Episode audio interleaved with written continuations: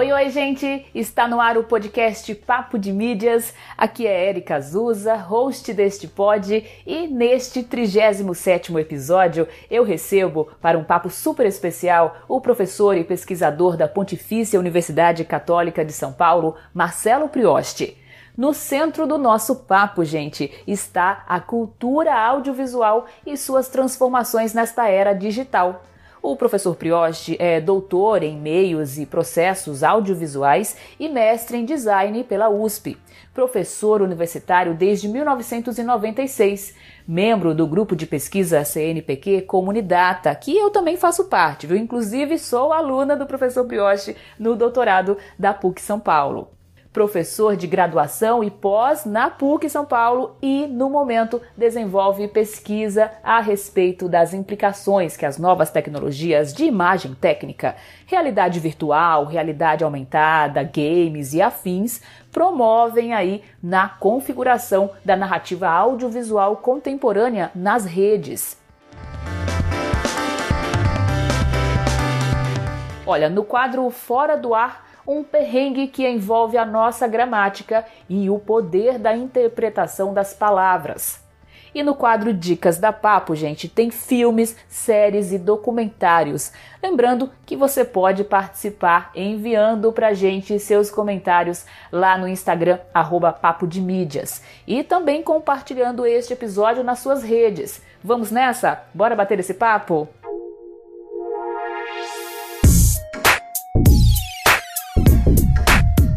Professor Prioste, seja muito bem-vindo ao podcast Papo de Mídias. Obrigado, Érica, pela oportunidade de estar aqui contigo. Eu acho que a gente vai ter um excelente papo sobre mídias. acho que vai ser muito bom.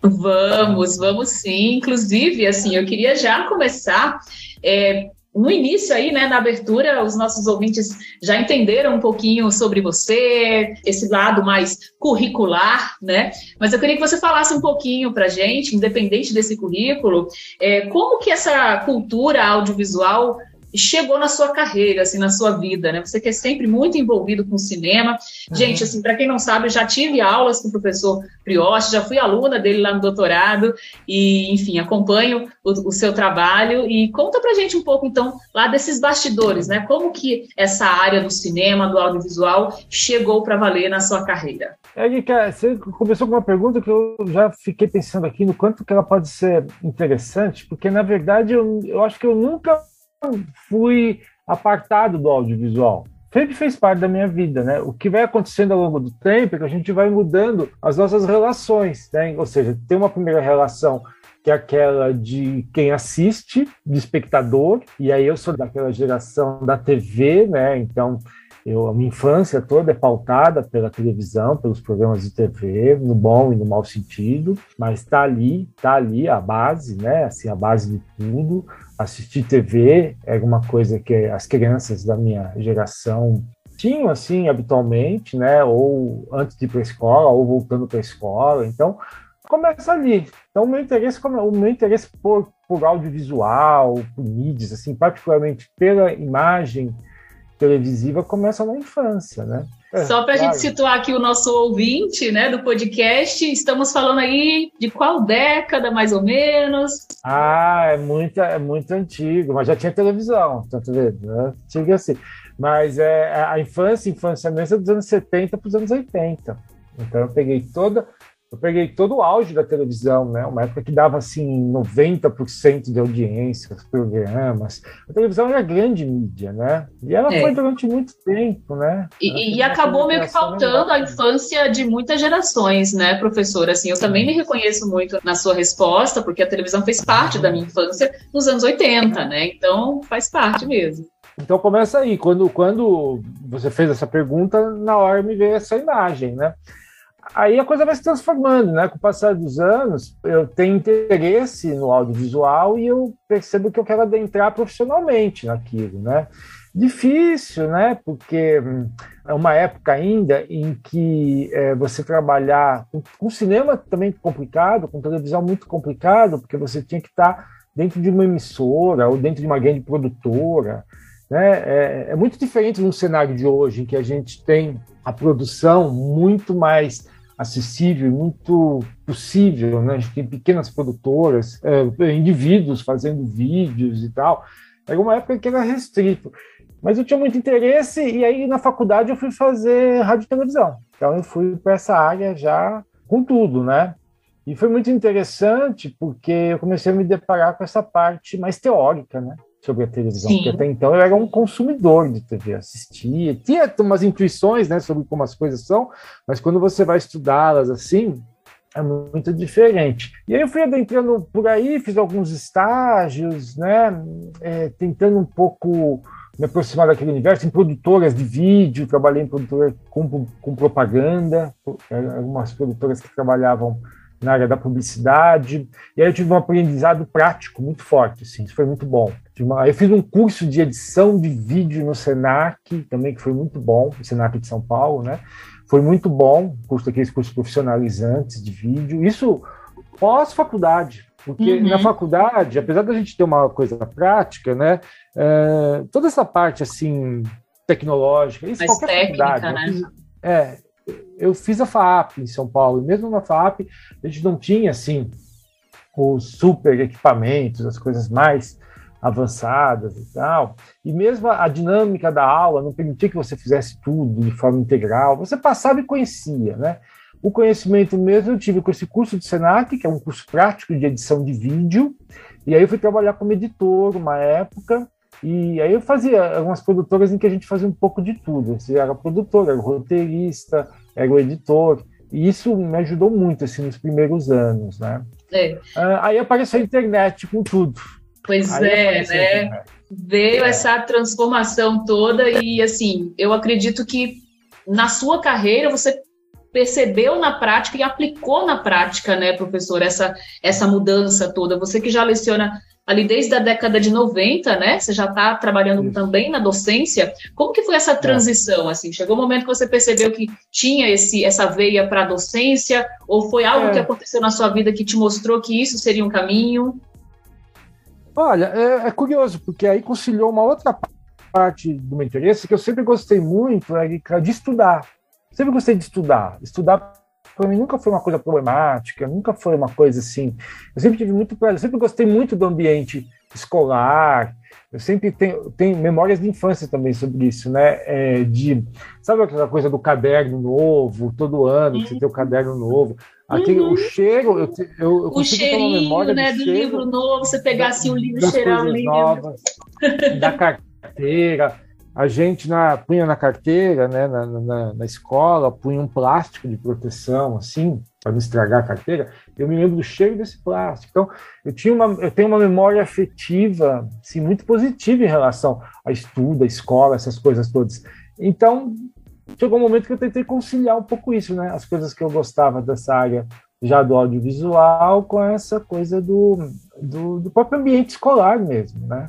E aí, como eu estava te falando, a internet apareceu e eu fui pela internet, né? Porque quando a internet aparece, eu começo a trabalhar com sites, eu começo a trabalhar com conteúdo online.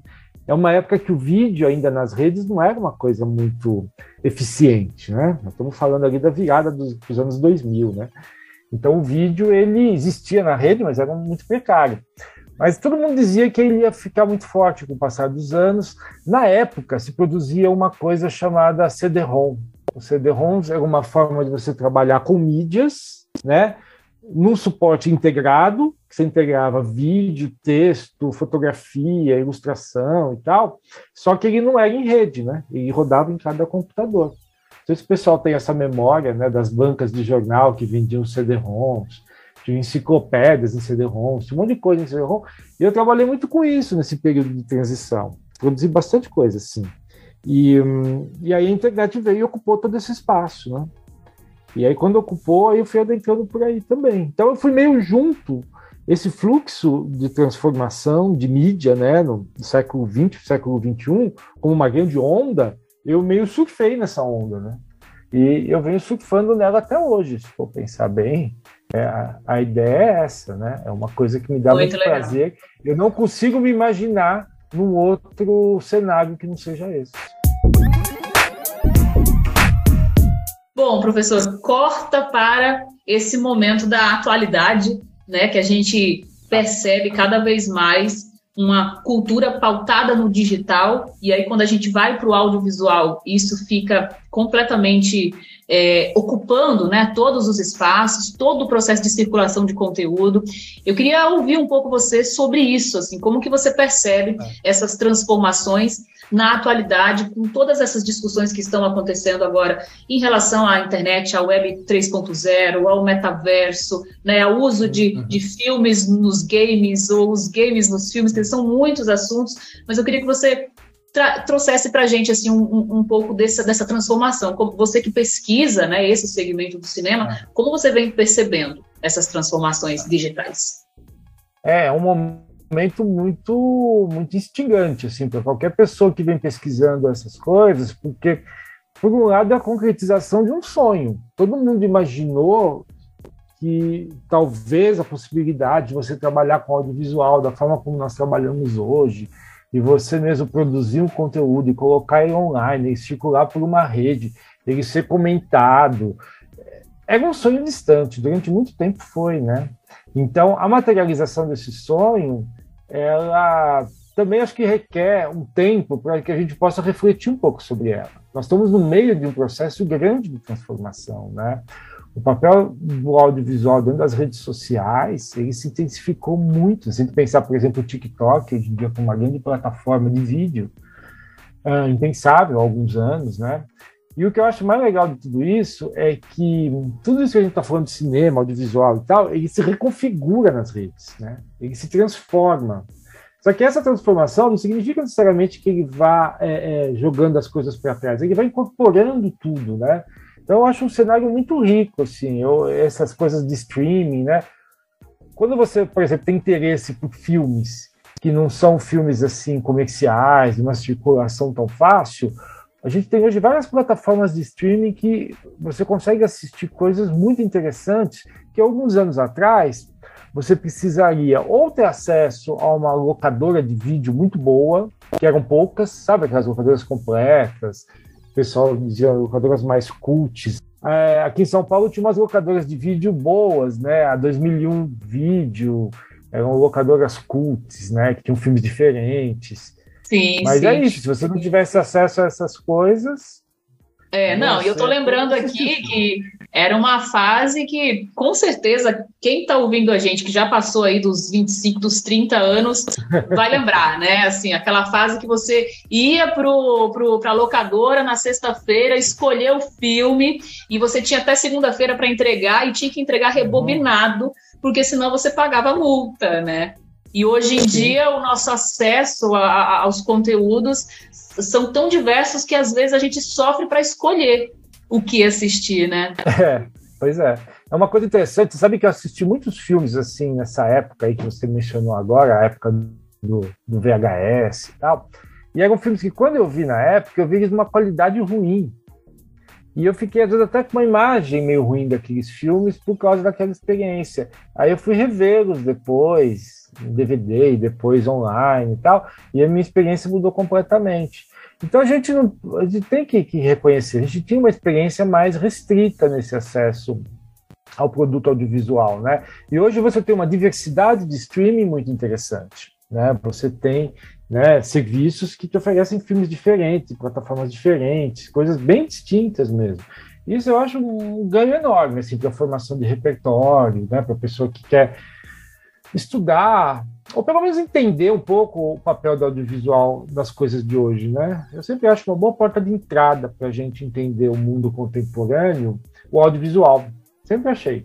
E ainda continuo achando, assim, sabe? Assistir, às vezes, um filme, uma série, alguma coisa pode te dar uns caminhos para pensar sobre a realidade muito interessantes mesmo. Né? Óbvio que você precisa ter umas boas indicações, porque senão você fica preso àquele universo de consumo, né, em que você não, não você não consegue é, é, experienciar essas coisas diferentes, né? Então, as referências são sempre bem importantes. E atrás das coisas, né? Isso é bem importante. Aí eu aproveito para te perguntar como estourar a bolha. Como, assim, não ficar preso somente naqueles conteúdos é. que as plataformas oferecem para você. Pois é. Você usou bem o termo, né? Bolha, é bem esse termo que o pessoal usa hoje, essa expressão é usada, e é isso mesmo. Eu acho que o primeiro ponto é reconhecer que você está numa bolha. Porque muita gente não reconhece. A gente tem que. Todos nós estamos, porque todo o sistema midiático hoje né, é, é controlado basicamente por algoritmos das mais diversas formas, todos eles fazem a mesma coisa. Eles encerram a gente dentro dos nossos interesses. O problema é que os nossos interesses, né, que são formados dentro do nosso repertório, eles são sempre um olhar para o passado. Ou seja, a gente sempre fica realimentando as coisas que a gente já conhece e o sistema percebe isso e vai te entregando isso. E aí você às vezes, às é vezes é até mesmo é, e às vezes até mesmo assistindo os mesmos conteúdos, né? Repetindo os filmes, repetindo séries. Sim. Toda essa indústria né, de mídia, de indústria de cinema, ela já percebeu isso há muito tempo. Sabe a coisa que as pessoas gostam mais do mesmo. Então ela dá uma reconfigurada, né, modela um personagem um pouco diferente, que uma situação tal, mas é muito semelhante a outra coisa. E eles têm uma série de instrumentos de aferição para poder identificar o gosto do público, né? né? De forma muito como nunca teve antes. Isso também é um dado interessante. E aí eles conseguem realmente fazer produtos hoje em dia que atraiam o interesse do público, mantém aquela base de audiência, só que ao mesmo tempo são coisas muito repetitivas, né? São coisas muito repetem as fórmulas, né? Então, eu acho que o primeiro ponto é, se for de quebrar a bolha, romper a bolha, né? Eu acho que a primeira coisa é essa, né? que é a pessoa reconhecer que ela existe. No momento que você reconhece que ela existe, aí você pode tentar fazer umas subversões, né? Hackear um pouco esse sistema. Por exemplo, entrando numa determinada plataforma de streaming, é, logado com o nome de uma outra pessoa, óbvio que com autorização dela, né? Mas só isso eu acho que já quebra um pouco, porque vai começar a aparecer coisas para você que, que, que, não apareceriam. Já é, um, já é um caminho interessante, sabe? Entrar nas redes por outras formas pode te permitir já começar a ter contato com outras coisas. E assim, né? Repertório, né? Repertório é um negócio que é, é uma coisa muito pessoal também, porque essa situação de conforto que a gente estava falando agora, para algumas pessoas está tudo bem também, né? As pessoas também não estão não tem esse tipo de essa ânsia, essa, sim, essa sim, coisa, né? Tem gente que não tem, né? Tem gente que não e tem. Tá tudo bem também, né? Tá tudo, tá bem, tudo bem também. também. É, é, é, é, um exercício, né? Eu, eu, eu costumo pensar muito nessa coisa de estourar a bolha, porque senão realmente a gente fica só ali naquela primeira página, né? Primeira abertura ali, ou então fica vendo é. só os. As plataformas já perceberam tanto isso que, por exemplo, a, a, a Netflix coloca lá os 10 mais vistos, né? Em várias categorias. E aí você acaba ficando ali naquele universo, né? Poxa, o que, que as pessoas estão vendo mais? Ou é. observando o que, o que, que a plataforma te apresenta em cima do que você assistiu, né? Eu gosto é. muito de ficar zapeando, assim, eu gosto de zapear em várias é. páginas, que às vezes eu encontro coisas é assim que eu não encontraria na primeira página. É, é, tem isso também, né? Tem que tentar, tentar vasculhar o máximo possível dentro do sistema, né? dentro do que ele te oferece. Eu uhum. sei de, de experiências de pessoas que viajam para outros países e abrem as mesmas plataformas e têm uma experiência totalmente diferente só pelo fato dela estar em outro país.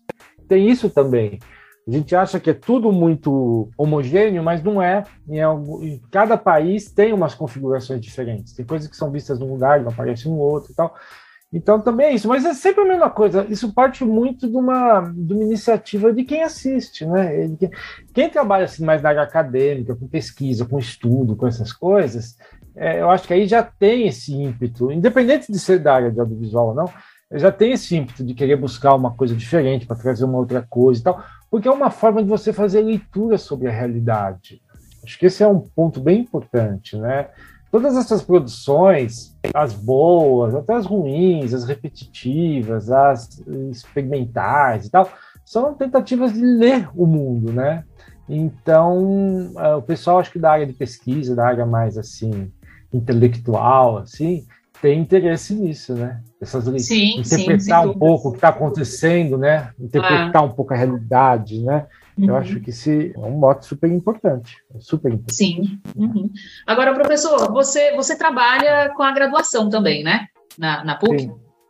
Então, eu imagino que você lida bastante aí com um público bastante jovem, né? É. Que já nasceu nesse universo digital e que muitas vezes é. tem até hábitos diferentes, né, das pessoas Sim. mais experientes, no sentido de assistir, de consumir com muita velocidade diversos filmes, diversas Sim. séries, é, é, fazendo até aquele binge watching, né? Assistindo todos os episódios no mesmo, num único final de semana ou em uma é. única, uma maratona, né? Faz aquela maratona de conteúdos. Tem, é, o que, que, você acha desses movimentos assim, das pessoas é, é muito virem curioso, e né? usarem né? muitas vezes as redes sociais para também ressignificarem, né? Interagirem, enfim, contarem histórias em Sim. cima desses personagens.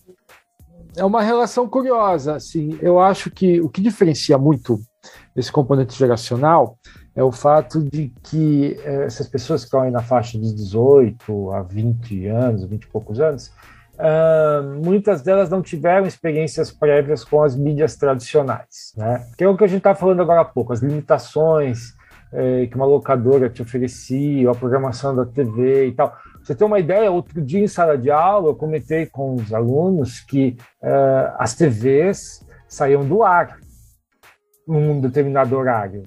E era normal, era normal. Televisão, sei lá, meia-noite, uma hora, não me lembro qual horário exatamente, algumas mais cedo, outras um pouco mais tarde, elas saíram do ar. E todo mundo ia dormir. Eles ficaram chocados com essa ideia. Porque para eles a mídia é um processo contínuo. É um processo 24 por 7, né? que começou muito com a TV a cabo, né? Uhum. A TV a cabo começou a trazer muito essa ideia, assim, de que você ligava a TV em qualquer hora, a qualquer momento, e tinha um programa Isso. lá passando. Uhum. Aí a TV aberta vai incorporando também essa forma de apresentar o conteúdo, e aí se naturalizou. Mas ele não é natural, na verdade. A gente não sabe o que é o natural, o que não é mais, mas houve uma época em que era assim, você simplesmente, a televisão saía do ar. Aparecia o selo da emissora, né? apareceu o logo da emissora, acabava e tocava uma música, às vezes, eventualmente, acabava e as pessoas iam dormir. Então, essa ideia de você ter uma mídia apegada e tal, para eles é a coisa assim, é, muito natural. Eles não fazem o contraponto com esse outro mundo porque eles não viveram esse outro mundo, né? E aí você tem um monte de implicações. Primeiro, o grau de intimidade, a, as relações de dependência, até do ponto de vista psicológico mesmo, né? Uma, um peso, uma importância para aquele para esse universo digital aqui, numa escala maior do que pessoas de outras gerações, né? E aí é muito curioso, porque a gente começa a conversar um pouco sobre essa experiência do audiovisual. Na verdade é o seguinte, eles acabam tendo uma experiência, eu tenho uma leitura que eu faço também desses anos todos trabalhando com essa faixa etária, que curiosamente, ano após ano, eles têm sempre a mesma idade e a gente vai ficando mais velho ano após ano, eles têm a mesma idade. é desse jeito mesmo. Na época que eu trabalhei com graduação, eu, eu, comecei a perceber isso. Nossa, que curioso, né? Assim, as pessoas vão mudando, chegam pessoas da é. mesma idade e a gente vai ficando mais velho, mais experiente. vai ano após ano, é. Eu converso com as pessoas de 18 anos há muitos anos. Isso é interessante de ver. E aí, eles têm uma experiência com mídias e com audiovisual, TV e tal, é uma experiência que eu identifico hoje como muito fragmentada, muito fragmentada. Que é essa coisa de você passa um pouco pelas coisas. Você falou um pouco dessa coisa do maratonado, assistir as coisas em fluxo, assistir tudo e tal, tal. Mas na verdade é uma experiência quase sempre muito superficial. Muito assim, Sim. sabe? Ver no volume, mas pouca. A gente faz muito exercício em sala de aula para treinar o olhar, né? Que Sim. é a primeira coisa que se perde. Porque você sabe aquela coisa de você vê tanto, vê tanto, vê tanto, você não vê nada? Pela velocidade, né? Muito. Pela velocidade. Você, você, pega esse fenômeno agora de você é, ampliar a velocidade né, nas plataformas. É. Ah, enfim, você imagina, você pegar um filme, um documentário que é feito para ser consumido daquele jeito, naquele tempo, e aí a pessoa vai lá e coloca 1.5, 2, quer dizer, é uma loucura. Não, é uma coisa muito triste. Isso daí eu nunca entendi. Eu sei que tem pessoas que usam e tal. Os áudios no WhatsApp eu até entendo a coisa de você Sim. aumentar a velocidade por questões ali. Quem nunca, né, gente? Dia dia. é, é, isso eu entendo perfeitamente. Agora, essa coisa de assistir um audiovisual, um filme, uma série, um programa qualquer e tal, de forma acelerada, isso aí para mim já é um pouco difícil de entender. Agora eu converso com meus alunos, muitos não, não, também acham meio estranho. Temos, não, sei, não sei se eles têm vergonha de me contar também. Será? Isso, eu não sei. Será? Mas, Ó, se tiver, se tiver algum aluno aqui do professor Prioste ouvindo esse podcast, escreve para gente lá no arroba Papo de Mídias e conta para gente isso daí. É, conta a verdade, faz uma confissão online. Faz a confissão, é, vou deixar a caixinha lá no, nos stories, faz a confissão lá. É, porque assim, para mim, quando eu falo essas vezes, eu falo, é, realmente, bobagem. E assim, e aí eu, eu recupero um pouco a minha cabeça lá do editor de vídeo, lá, muito tempo atrás, né? E aí eu fico pensando, puxa, o editor tem tanto trabalho realmente fazer montar uma sequência no tempo certinho, aquilo demora horas, às vezes dias para ficar legal e tal e aí o pessoal passa batido, né?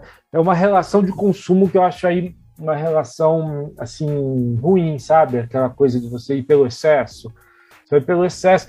Às vezes um pouco, Erika, uh, um pouco assim, passa um pouco a ideia de que a pessoa quer é, acessar aquilo até para poder comentar com alguém para dizer que ela assistiu, sabe? É muito mais uma relação assim de, olha, eu vi também, eu sei do que você está falando. Sim, mas sim, não faz é uma sentido. Experiência a não gente é plena, né? Exato. Não, e, e, você falando isso, eu lembrei agora de um podcast que a gente gravou, foi em 2020, é, que foi um pod focado em binge watching, né? Sobre esse fenômeno e tudo mais. E eu lembro que na época ah. eu acessei um, uma pesquisa feita pela BBC, divulgada pela BBC, que constatava exatamente hum. isso. Assim, mais de 50%, era um número bem alto até, é, dos entrevistados é, afirmaram que em algum momento na vida já tinham mentido em relação a ter assistido um filme ou uma série só para se manter ali assim, pertencente ao grupo de amigos, entendeu? Você tá lá no é. bar, você tá lá no restaurante, numa festa, e você, as pessoas começam a comentar sobre uma série, alguém te pergunta se você assistiu, você fala que assistiu, sendo que você não assistiu. E isso, assim, eu fiquei muito curiosa com isso, sabe? Gente, como é que pode? A pessoa não assistiu, mas fala que assistiu, que é para poder se sentir pertencente. Você, se eu não me engano, tem o um episódio do Porta dos Fundos, que é assim: o sujeito chega numa reunião com os amigos e todos viram todas as séries, ele não viu, ele fica desesperado. Acho que tem a ver com isso, sim, né? Você vê, você vê o que envolve, que a gente está falando, então? Envolve uma questão ligada à sociabilidade. Então, essa relação estreita de mídia, rede, audiovisual, tudo isso, é uma relação de sociabilidade. E a pessoa pode se sentir um pouco deslocada e ela acha que por ali ela consegue um tipo de pertencimento, né? Alguma coisa desse sentido. Sim, então, sim. São todos fenômenos recentes, são todos fenômenos muito recentes dessa forma. E que certamente já estão ou serão estudados aí, né, professor, nesse campo é, da, academia, precisam ser estudados. É provável. Né? Difícil de estudá-los um pouco, justamente pela dinâmica deles e pela coisa assim, é, porque eles estão acontecendo agora, né? A gente não sabe se eles vão acontecer daqui seis meses. Isso. Sabe essa coisa? É, a uhum. coisa mais difícil de estudar nessa área é exatamente essa coisa da, do tempo, sabe? Da... Nossa, nem me fala, nem me fala, que é, é exatamente o que? A minha dor. é a minha dor como doutoranda. Eu já falei aqui em outras gravações, entendeu? Que é exatamente assim, você lançar um olhar para um fenômeno, né? E, e, ter essa perspectiva do que que isso vai ser daqui a dois, três, quatro anos durante o, o curso do doutorado é de arrancar os cabelos, gente, gente. Eu falo sempre que as pessoas que estão estudando hoje na área, qualquer área, na verdade, a gente pode pensar, né, no campo da sociedade, da cultura, até em outras ciências, assim, é, é, no tempo presente, são pessoas muito corajosas porque é difícil, eu acho muito difícil oh. estudar o tempo presente. Né? É luta, super, é luta. Super, é, super desafiador, né? Mas é interessante, é muito legal e, e precisa, né? E precisa ter isso também, com certeza, né? Sem dúvida, sem dúvida. Antes da gente ir para o Fora do Ar, para o quadro Fora do Ar, eu queria, Brioche, que você contasse um pouco para a gente sobre o lançamento recente né, do livro que você organizou, é o livro Rede, Séries e Nós, organizado a partir das atividades do grupo de pesquisa Comunidata da PUC São Paulo. Aliás, um beijo, um abraço para todos os integrantes do Comunidata, eu participo também do grupo. E foi um livro coordenado pela professora Poliana Ferrari, pela editora FI, Conta para gente um pouco mais sobre este trabalho. É. A, a Poliana me convidou para organizar esse livro, né? E ele, esse livro ele tenta um pouco mapear a produção dos integrantes do grupo. Né? O grupo Comunidata é um grupo de pesquisa da PUC, né, de São Paulo, e assim o principal mote de ação, o principal campo de ação é estudar o impacto da tecnologia na sociedade. Né? E aí você tem vários vieses de entrada, né? Um deles é, é que é estudado muito dentro do, do grupo é a, a, questão das fake news, por exemplo. Isso é um, uma área de estudo que o grupo tem, mas tem outras também. E aí, esse livro, a ideia era essa: a ideia era pegar esses trabalhos que estão em andamento, são pesquisas muito recentes, são pesquisas que estão no calor da sua feitura, e, e elas estão, estão muito interessantes. Assim, né? então, são 12 textos, eu tenho um texto lá dentro também. O título do livro, Redes, Séries e Nós, inclusive sugestão da, da professora Poliano, Uh, ele tenta abarcar um pouco, e a gente colocou a palavra séries dentro do, do, livro, porque não é um livro sobre séries, mas é um livro que, ao final de cada um desses capítulos, ao final de cada um desses textos, a gente tem uma indicação de série e algumas músicas também relacionadas àquele tema. Ai, então, que legal. Quer dizer, interativo, filme, né? Ele é, já leva você para outras mídias. É, a ideia, a ideia é essa, a ideia é a gente pensar um pouco que essa coisa da pesquisa acadêmica e tal, ela pode dialogar muito bem com esses produtos culturais que estão por aí. E aí cada autor fez isso, indicou um material, uma série, alguma coisa que acha que tem a ver com aquilo que ele está trabalhando. Às vezes diretamente, às vezes de forma não tão direta e tal. Então, por isso que ele tem esse nome. E aí é um trabalho muito interessante, assim, é... porque é uma tentativa, né? É ousado, porque ele tenta investigar um pouco esses fenômenos que estão transcorrendo, né? Então a gente tem temas aqui, ó, na área de educação, na área de games, na área da própria cultura, das redes sociais, de inteligência artificial, de cinema, uh, do marketing. A gente tem várias abordagens que tentam abarcar um pouco todas essas transformações, principalmente considerando o impacto da pandemia, né? A pandemia ela teve um impacto muito grande na sociedade como um todo, como a gente sabe, mas sim, muito sim. nessa área tecnológica também, né? Então Sem o livro ele é um pouco isso. E uma uhum. coisa legal, não sei se você vai falar, mas já vou me antecipar, ele é gratuito. Então isso é que é bacana, né? Todo mundo isso, tem né? acesso. É isso. Ele foi publicado por uma editora lá do Rio Grande do Sul, editora FI, e aí você entra no site da editora, é editora FI, é FI mesmo, fi.com.br, entra no site da editora e, e aí você já consegue ali, tem o catálogo todo deles, né? E se uhum. você colocar lá o nome, né? É, o livro já está aqui no meu Kindle. Pois é, o livro já está aqui, ó, no meu Kindle para leitura. E, Nossa. inclusive, gente, eu vou deixar na descrição, tá? Você que está ouvindo o nosso pod, vou deixar lá o link na descrição para você baixar o livro. É gratuito. E, assim, as pesquisas são maravilhosas, os temas são muito bons. E alguém deve estar tá se perguntando aí, né, professor, já que eu falei que eu faço parte do grupo. E você, Érica, qual é seu artigo? Gente, quando eu entrei no grupo, esse livro já estava em produção. Então, provavelmente, eu devo participar, né, aí com a orientação da professora Poliana na próxima produção aí do Comunidata. Professor, conta pra gente um pouco do seu artigo. Fala sobre o quê?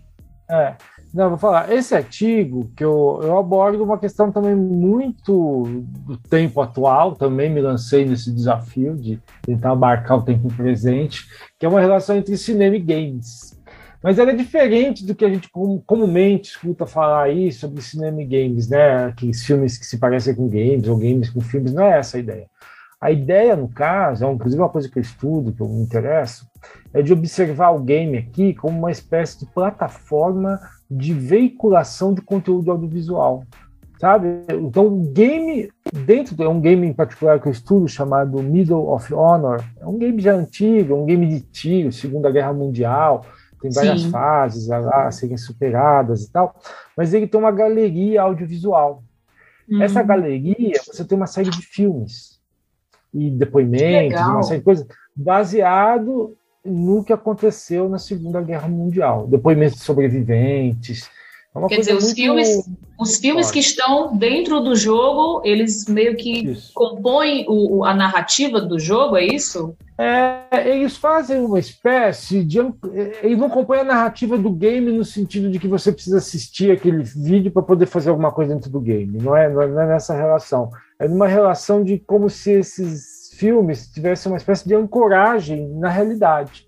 Uma das críticas que se faz a esse universo dos games, principalmente games assim de tiros, games de guerra e tal, é de que eles são muito alienantes. Porque a pessoa jogando ali, né, dando tiro, matando o outro e tal, ela se distanciaria da, do nosso mundo, das coisas que são, né, que efetivamente nos afetam.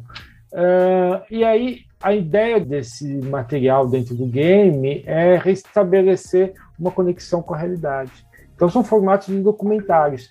E um deles, em particular, chamado Colette, ele ganhou o Oscar de melhor curta-metragem no dia, agora esqueci o ano, 2020. Você vê, essa coisa da pandemia, a gente perde a noção do ano, né?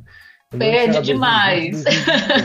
2020. E tá geral, é. viu? É. E tá geral tá isso. Geral, Todo né? mundo que eu recebo é, aqui comenta. Gente, espera, ou foi 2020 ou foi 2021. É. o, o Mas Colette, ele ganhou né? o Oscar de melhor curta-metragem documentário. Uhum. É a história de uma senhora, né, que foi membro da resistência francesa, e aí é, uma pesquisadora bem jovem, assim, uma estudante, né, entra em contato com ela para que ela vá à cidade, ela, ela é francesa, a Colette, para que ela vá até a Alemanha visitar o lugar em que o irmão dela foi preso e foi assassinado pelo, uhum. pelos nazistas num campo de concentração. É e ela forte. resiste no primeiro momento e tal, aí ela vai, né? E ela vai e, e, aí tem, as cenas têm uma coisa assim, tem um drama ali, porque ela revive aquela imagem do irmão e tal. É o, o campo de concentração hoje em dia é um parque, é um lugar assim, né, muito bonito até nesse sentido, porque ele foi a natureza ocupou tudo ali, né? Mas é uma coisa muito forte, porque mostra o quanto essa essa memória é viva para aquela mulher, né? E aí é uma coisa muito importante para os nossos dias é, é um documentário jornalístico, né, professor? A gente pode chamar dessa forma? Mas tem, é, ele tem um viés assim informativo mesmo, né, de mobilização, Sim. informativo. Eu estou comentando isso até porque eu cheguei a assistir o, o Colette, né? Eu não sei se hoje em dia ele já está disponível em alguma plataforma de streaming. Eu lembro que na época a gente assistiu pelo YouTube, né? Ainda não tinha nem legenda, estava tudo.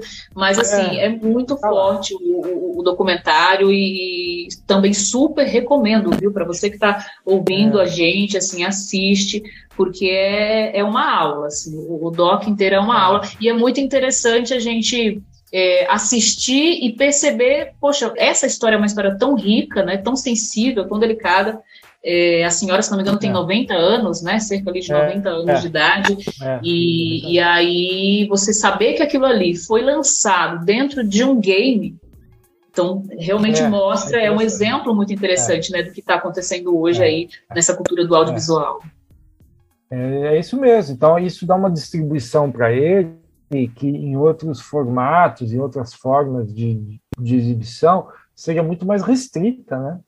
E aí você tem dentro de um game, ele pega um outro público, também é um dado importante, ele pega um público, e até um público que talvez esteja um pouco desconectado de todas essas coisas que estejam acontecendo e tal. Então ele é um, ele é um choque de realidade, assim.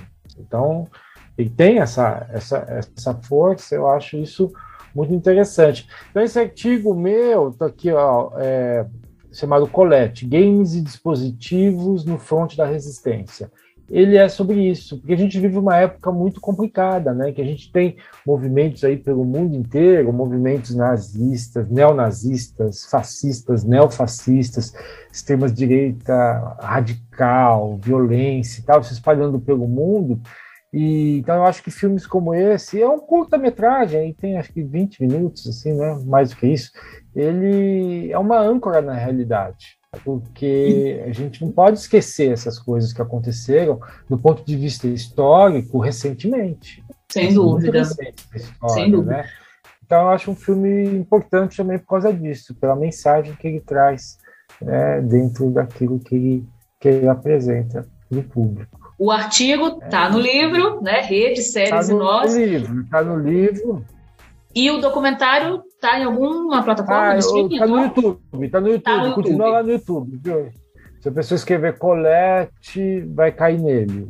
Automático okay. colete com dois T's. C-O-L-E-T-T. Já cai nele, tudo. E ele é muito interessante Maravilha. por causa disso.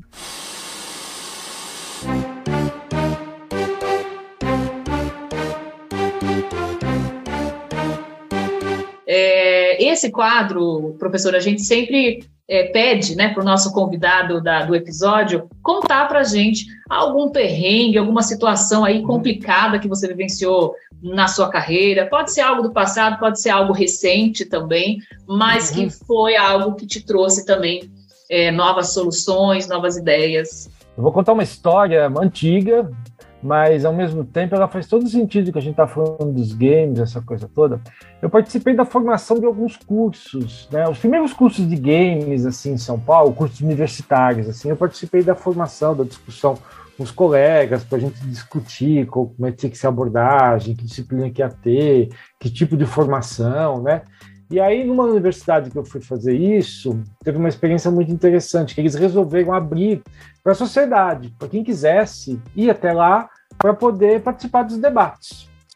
Eu achei legal, né? Porque afinal de contas não tinha um curso daquele, daquele estilo.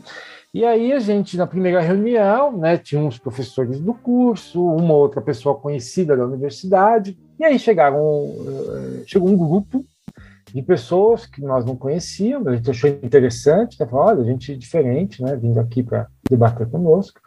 E aí eles sentaram ali atrás, e aí a gente começou a falar sobre jogos, a gente usou a expressão jogos, a gente usava a expressão games, a gente falava a expressão jogos. Porque os jogos, a importância dos jogos hoje em dia no mundo, tal, que está ocupando cada vez mais espaço.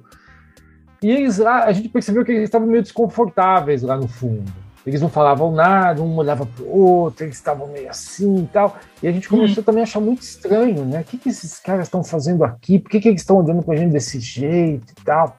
Passado um tempo, aquele desconforto já enorme e tal, um deles veio falar com a gente. Aí ele disse a coisa que eu achei muito curiosa. Ele disse assim: Olha, hum. é, a gente se enganou, porque quando vocês anunciaram que iam falar sobre jogos, um curso sobre jogos, a gente imaginou que eram jogos de cassino, né, cateado, roleta, esse jogo, cassino, para a gente poder montar uns cassinos aqui no Brasil e fazer jogos e, e, e, e, dar uma formação universitária para os ah. sujeitos trabalhar com cassino. Gente, Aí foi muito engraçado. Foi muito Do engraçado. Nada, né? tal. Eles foram embora, ficou por aquilo mesmo e tal. Mas eu acho que eu tive uma lição interessante sobre isso, sabe? Uh, e com a internet então a coisa ficou mais complicada, né? A gente às vezes parte de uma premissa de que uma palavra é um conceito compartilhado com outras pessoas e todo mundo entende, sabe? Todo mundo, você solta uma coisa, todo mundo está entendendo aquilo, né? Verdade. Parte da premissa, né, que aqui já existe um consenso. Uhum. Ah, né, você solta uma palavra, você solta uma coisa, já está ali né, conectada a, a, ao que a pessoa pensa. Não é verdade. Muitas vezes não é verdade. A gente parte das premissas meio equivocadas. Por isso que eu acho que é sempre bom para quem trabalha com comunicação, né? É sempre bom dar esse passo para trás, sabe? Passo para trás, ah, vou explicar isso aqui. Isso aqui que a gente está falando, mesmo que pareça uma coisa muito óbvia, uhum. não é. Então, Falar o óbvio aí, é muito importante, né? Você vê como, como é curioso, assim, a maneira como eles interpretaram a palavra foi para um outro é. universo completamente distinto, né, do que vocês estavam Depois falando. Depois fui olhar a divulgação. A divulgação foi feita, se não me engano, no site da universidade. E aí estava dizendo: venha é, discutir com é, jogo, um novo curso de jogos, venha discutir aqui para poder dar a sua opinião e trabalhar com a gente nessa ideia. Jogos, jogos, jogos. Ué, jogo para a pessoa era uma outra coisa que não era o que a gente pensava. Então, assim, acho que é uma história simples, né? Mas uhum. era super importante para quem é da área de comunicação. A gente parte Total. da premissa de um consenso, né? Que muitas vezes não existe, não.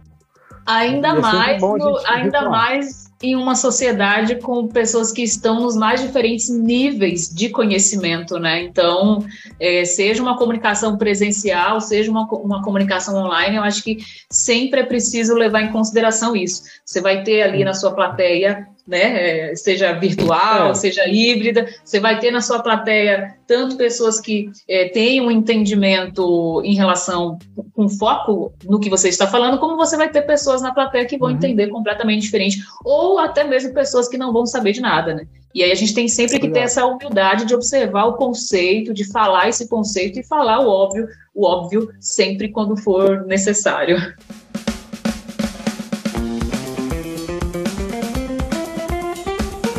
Gente chegou no quadro Dicas da Papo.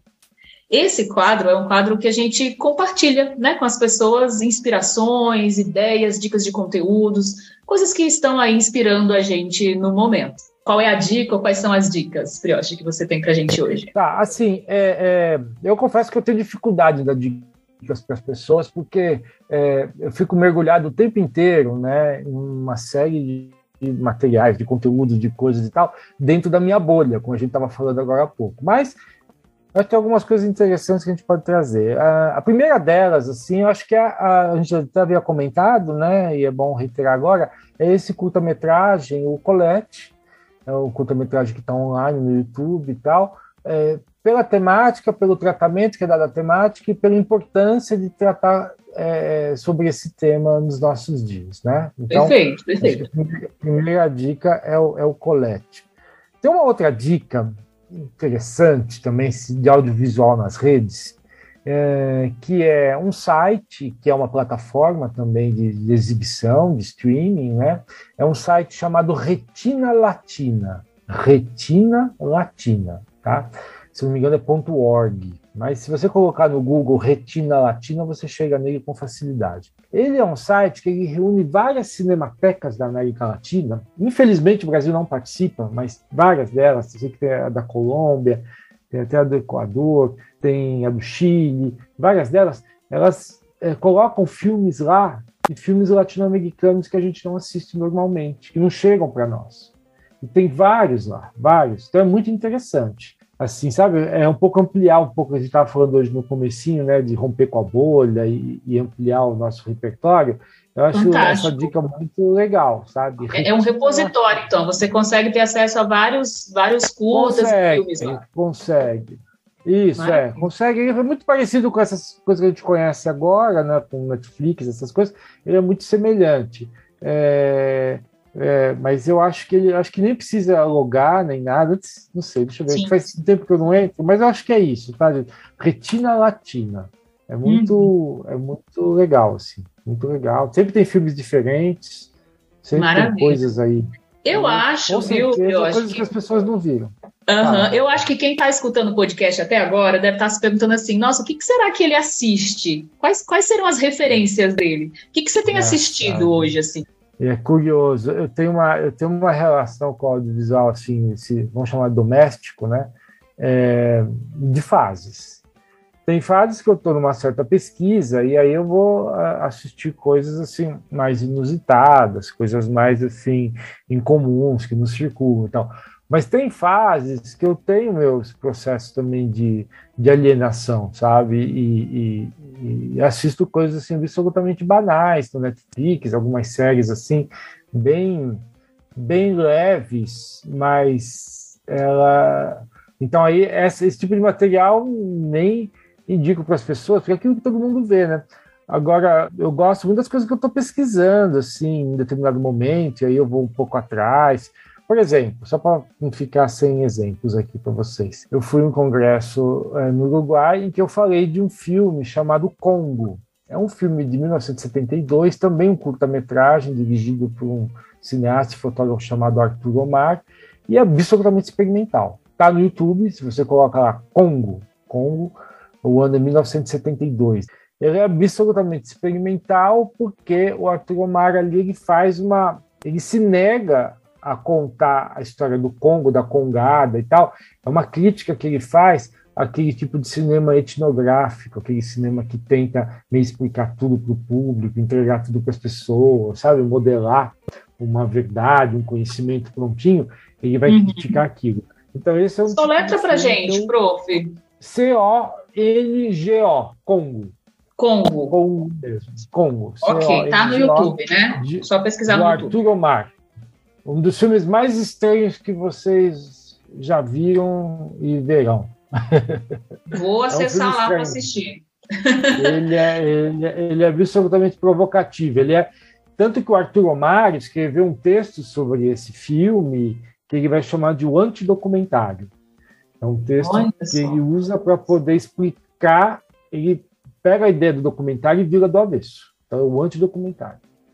E é uma crítica que ele faz a um formato. É da época, 1972, ditadura militar, aquela coisa toda. Então, ele é uma forma que ele encontra de fazer uma crítica àquela abordagem. Você, no caso, você fez um artigo sobre o filme, vai ser a sua, o seu paper lá do, do, do Congresso Isso, do Uruguai. Então, é, então esse, esse, é o lado profissional, daí a gente pega essas coisas. Então eu tenho essas duas facetas. Eu tenho esse lado profissional que a gente que a gente pega essas coisas assim mais assim extravagantes, né? E tem um uhum. lado ali de distração mesmo. Tem esse lado de distração. Por exemplo, assisti aquela série da Amazon, The Boys, hum. que é hum. muito violenta, mas eu achei muito interessante. Aquela Bastante. Construir aqueles heróis, né? É, é bastante. Assisti alguns episódios e achei assim, uh, e olha que eu gosto de super-heróis.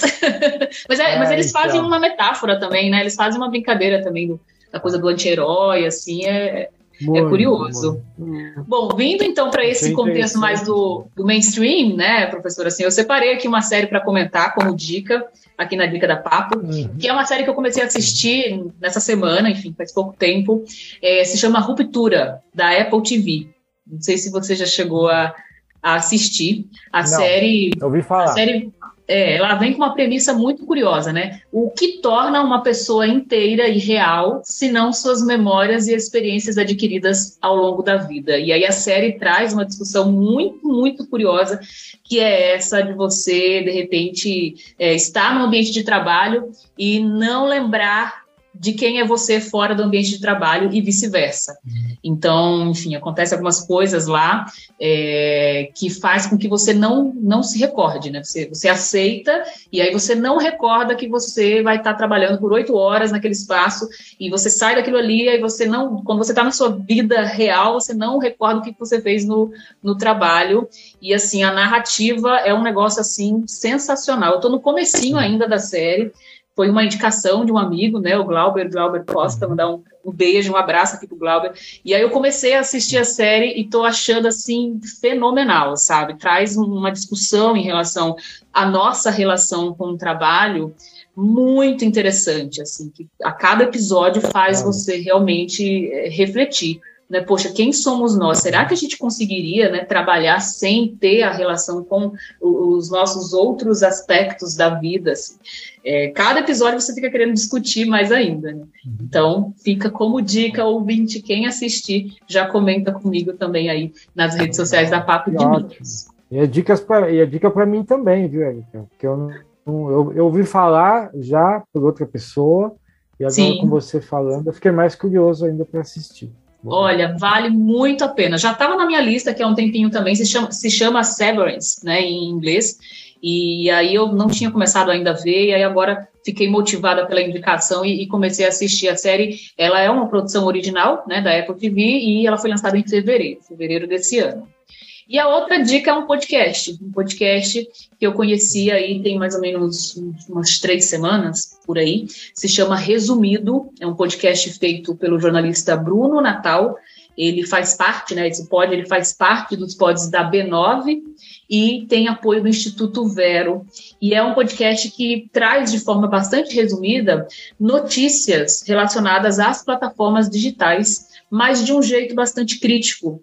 Então, eu recomendo fortíssimo, assim, para quem gosta, né, de, de, de informações midiáticas informações também relacionadas à tecnologia, à inovação e também aos impactos, sejam impactos positivos ou negativos, né, dessas decisões das plataformas na, na nossa vida, no nosso cotidiano.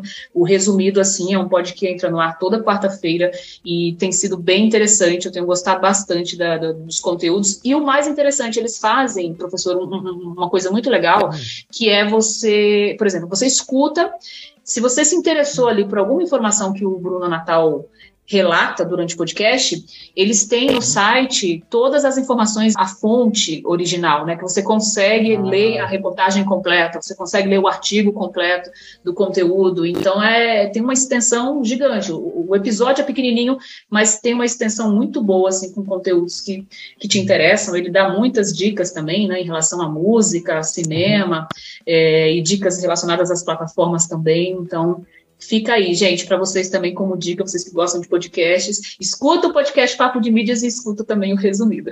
Não, o podcast é um universo também interessantíssimo para a gente investigar, né? A gente falou muito hoje sobre audiovisual e tudo, mas o áudio mesmo, dentro das redes, ele está construindo uma trajetória muito legal, né? Tem coisas muito Bastante. boas de ouvir hoje nos podcasts. Bastante, né? É.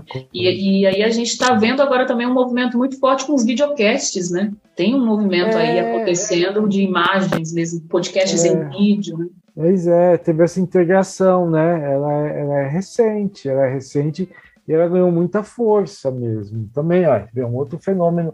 Você vê como acontece, né? Como essa área instigante? A gente tem aí, cada Demais. mês e mês, praticamente, a gente tem um negócio novo acontecendo. Pois é, não, tá demais, tá demais. Eu tava, eu tava outro dia ministrando um curso com esse foco, né, de criação e produção de podcasts, e aí uma das pesquisas que eu, que eu levei lá para o curso foi exatamente um, um trabalho que já vem constatando que o YouTube é a plataforma mais usada nos Estados Unidos hoje pelas pessoas que consomem podcasts.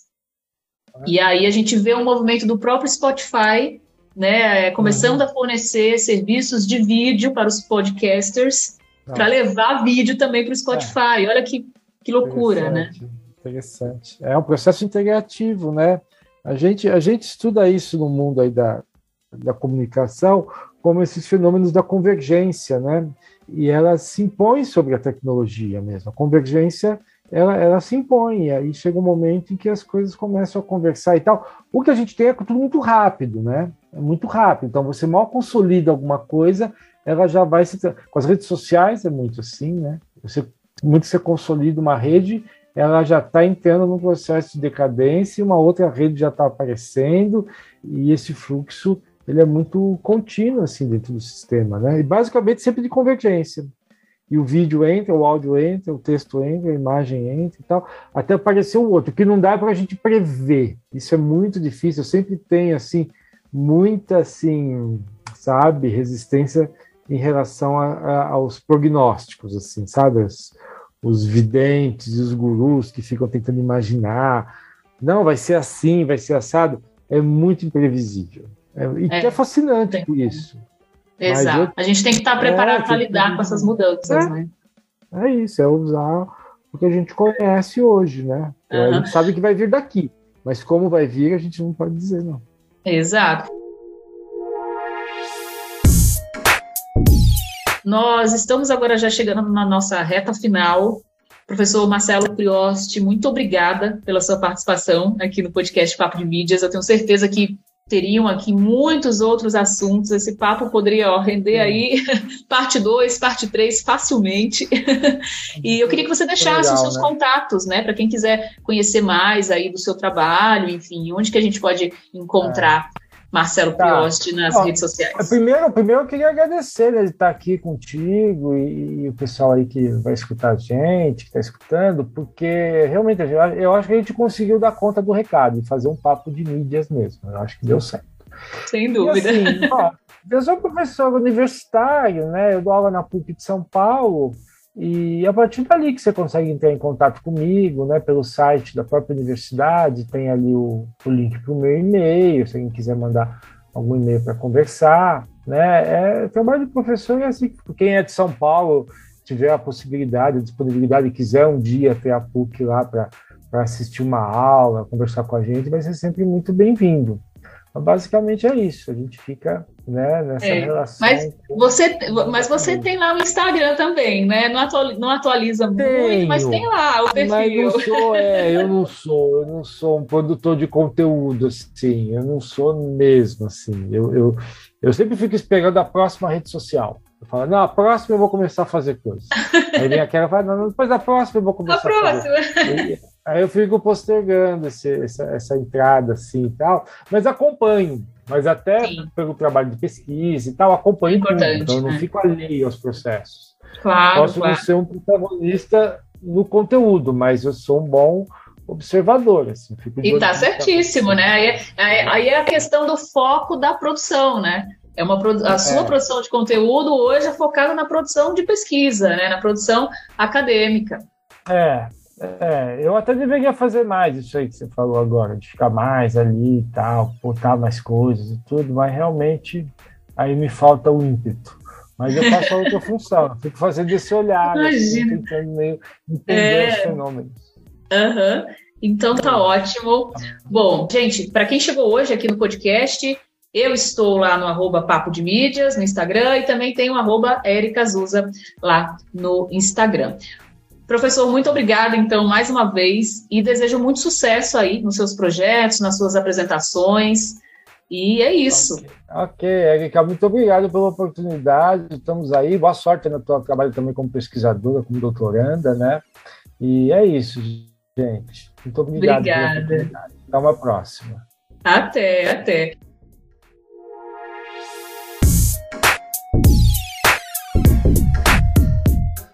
O podcast Papo de Mídias fica por aqui. Você pode participar enviando a sua pergunta, seu comentário ou dica da Papo através do nosso Instagram, arroba Papo de Mídias.